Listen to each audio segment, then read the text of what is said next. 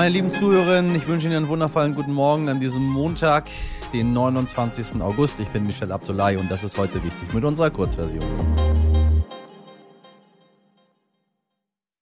An dieser Stelle blicken wir wie immer zurück auf das Wochenende und schauen auf wichtige Themen in der kommenden Woche. Was wichtig war. Die beiden Balkan-Nachbarn Serbien und Kosovo haben ihren Streit um Einreiseregelungen nach Angaben des EU-Außenbeauftragten Josep Borrell durch ein Einlenken des serbischen Präsidenten Alexander Vucic am Wochenende beigelegt. Serbien habe zugestimmt, Menschen mit Ausweispapieren des Kosovos künftig ohne weitere Dokumente einreisen zu lassen. Im Gegenzug will Kosovo die Pläne fallen lassen, die Einreise von serbischen Staatsbürgern ebenfalls zu erschweren. Das Verhältnis beider Länder bleibt dennoch spannungsgeladen. In Pakistan sind mehr als 1000 Menschen bei einer Flutkatastrophe ums Leben gekommen, darunter seien auch 348 Kinder. Alleine von Samstag auf Sonntag soll es etwa 100 neue Todesfälle gegeben haben, das teilte die nationale Katastrophenbehörde am Sonntag mit. Am vergangenen Donnerstag hatte Pakistans Regierung den Notstand ausgerufen. Pakistan leidet seit Mitte Juni unter ungewöhnlich starken Monsumregen. Die Situation verschlechtert sich zunehmend. Erneut hat Außenministerin Annalena Baerbock am Wochenende ihre Solidarität mit der Ukraine unterstrichen und Deutschlands Unterstützung im Krieg gegen Russland zugesichert, wenn nötig jahrelang auch in Form von schweren Waffen. Gegenüber der Bild am Sonntag äußerte sie die Erwartung, dass der Krieg noch Jahre andauern könnte. Unterdessen haben sich die Ukraine und Russland am Wochenende erneut den Beschuss des Atomkraftwerks Saporischia vorgeworfen. Die Kämpfe an der von russischen Truppen besetzten Anlage in der Ukraine schüren weiter die Vor Furcht vor einer nuklearen Katastrophe. Und nun blicken wir auf die nächste Woche. Was wichtig wird. Am Mittwoch ist es 25 Jahre her, dass Prinzessin Diana und ihr Freund Dodi Al-Fayed bei einem Autounfall in Paris ums Leben gekommen sind. Der tragische Tod der Königin der Herzen am 31. August 1997 löste weltweit einen Sturm der Anteilnahme aus. Am Donnerstag will die Europäische Arzneimittelbehörde über die Zulassung der Omikron-Impfstoffe von BioNTech und Moderna entscheiden. Nach Angaben von Bundesgesundheitsminister Karl Lauterbach könnten die Impfstoffe dann ab dem 2. September zur Verfügung Verfügung stehen. Engpässe befürchtet der Minister nicht. Der russische Staatskonzern Gazprom hatte angekündigt, Gaslieferungen über die Ostsee-Pipeline Nord Stream 1 erneut zu unterbrechen. Der Grund seien natürlich Wartungsarbeiten. Das soll nun in dieser Woche passieren, zwischen dem 31. August und 2. September. Ja, nur noch wenige Tage und dann ist das beliebte 9-Euro-Ticket erstmal Vergangenheit. So schnell eingeführt und genauso schnell ist es auch wieder weg. Dabei ist es bei den Menschen sehr beliebt und laut dem RTL NTV Trendbarometer von letzter Woche wünschen sich 64 Prozent der Menschen in Deutschland, dass das Ticket fortgeführt wird. Wir haben Sie ja dazu aufgerufen, uns Ihre Meinung zum 9-Euro-Ticket zu schicken und Sie haben das auch zahlreich gemacht. Danke, danke, danke. Ich kann leider nicht jede E-Mail vorlesen, aber hier einige Ihrer Zuschriften. Barbara hat uns geschrieben. Ich nutze stark den ÖPNV, fahre auch überregional gerne mit der Bahn. Wie nun der Effekt dieses Tickets tatsächlich ist, spielt für mich eine untergeordnete Rolle. Sehr viel bemerkenswerter finde ich, dass damit gezeigt wurde, dass es für die Regierung sehr wohl möglich ist, einfach mal unorthodoxe und gewagte Ideen durchzusetzen. Im Zusammenhang mit dieser Diskussion bin ich entsetzt über das Statement des Bundesfinanzministers. Wie kann er den Ausdruck Gratisgesellschaft verwenden und von Ungerechtigkeit sprechen? Eben als hochrangiger Politiker hat er das Prinzip des Sozialstaats nicht verstanden. Es gibt immer Leistungen des Staates, die nicht vollkommen gerecht verteilt werden können. Was kommt als nächstes? Sind Förderungen für Kinder ungerecht, weil die Personen, die unverschuldet keine Kinder bekommen können, höhere Abgaben haben? Dürfen Menschen mit geringfügigem Einkommen die gleiche medizinische Behandlung erhalten, obwohl sie wenig Sozialabgaben leisten? Danke für diese Meinung. Norbert aus Schleswig-Holstein hat uns seine Meinung per Sprachnachricht geschickt und sogar schon Ideen, wie es weitergehen könnte. Also ich finde dieses Ticket aufgrund dieser ganz einfachen Preisgestaltung eine erhebliche Vereinfachung. Ich finde das toll.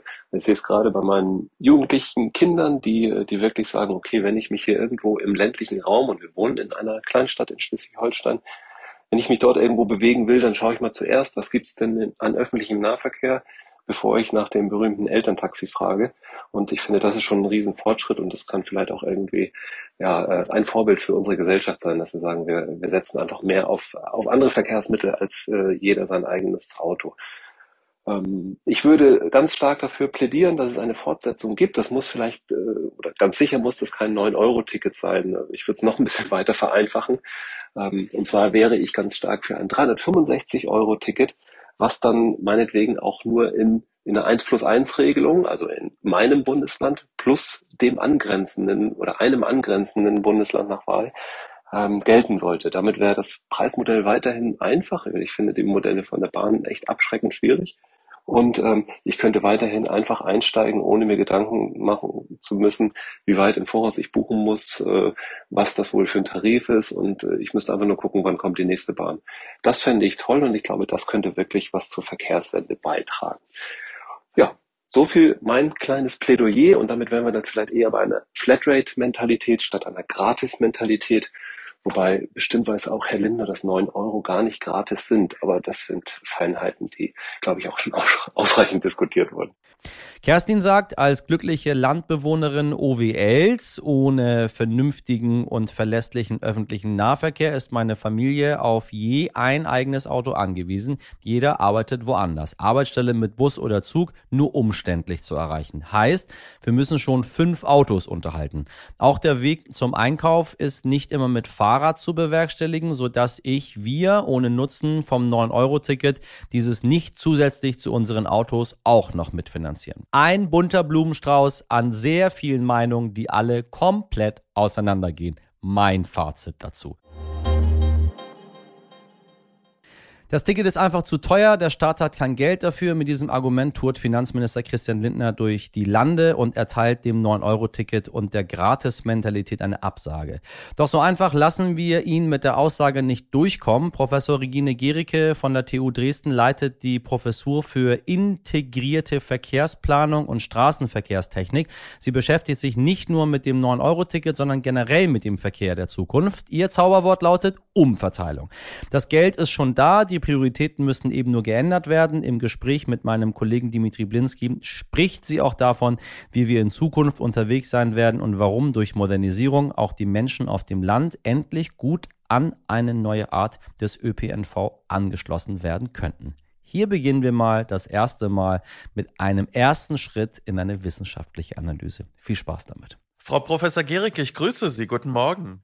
Guten Morgen. Ja, nun sind wir schon fast ganz am Ende dieser drei Monate des 9-Euro-Tickets. Äh, wie fällt Ihr persönliches Fazit aus? Ja, es ist ein riesiges Experiment gewesen oder ist ein riesiges Experiment.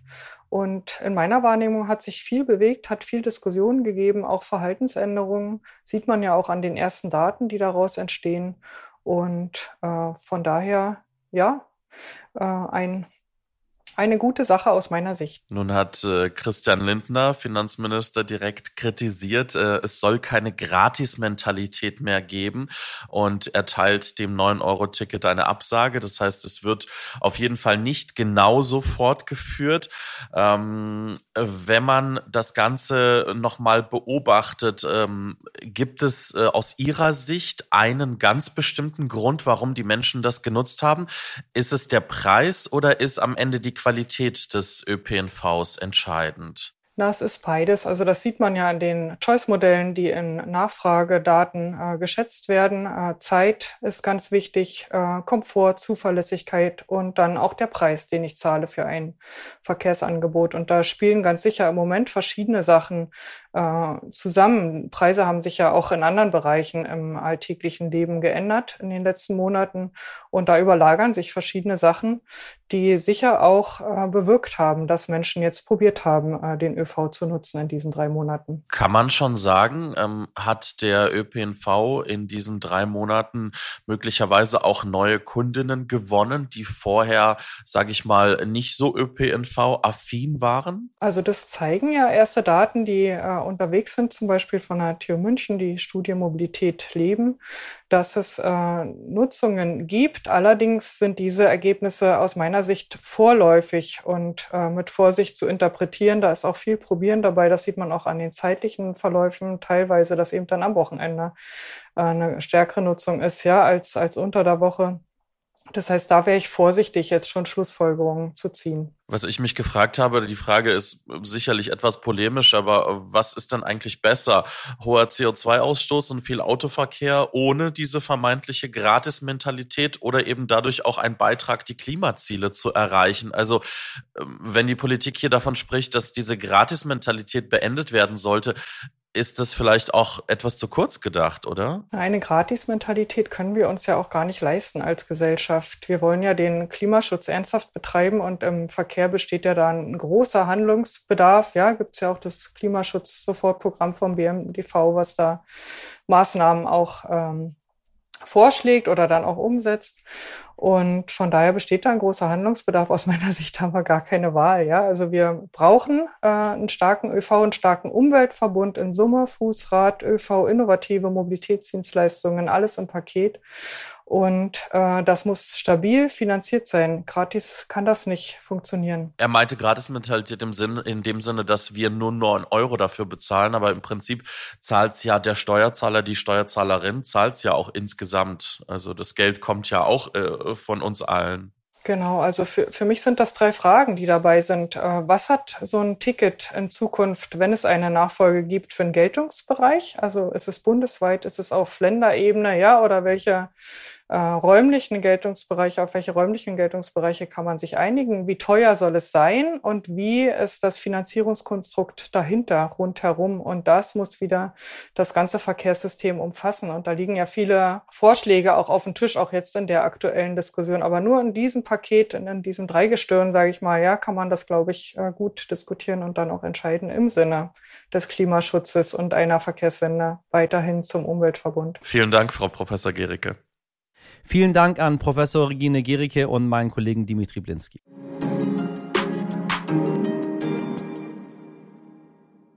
Das war's mit heute wichtig in der Kurzversion. Falls Sie noch mehr Meinung zum 9-Euro-Ticket und Ausblicke auf die Zukunft der Mobilität hören wollen, empfehle ich Ihnen dringend unsere Langversion, vielleicht ja als Begleitung auf einer noch günstigen Zugfahrt. Fragen, Fragen, Fragen an heute wichtig jetzt Stern.de. Wir hören uns dann morgen wieder wie gewohnt ab 5. Ich wünsche Ihnen einen schönen Montag. Machen Sie was draus. Ihr Michel Abdullahi.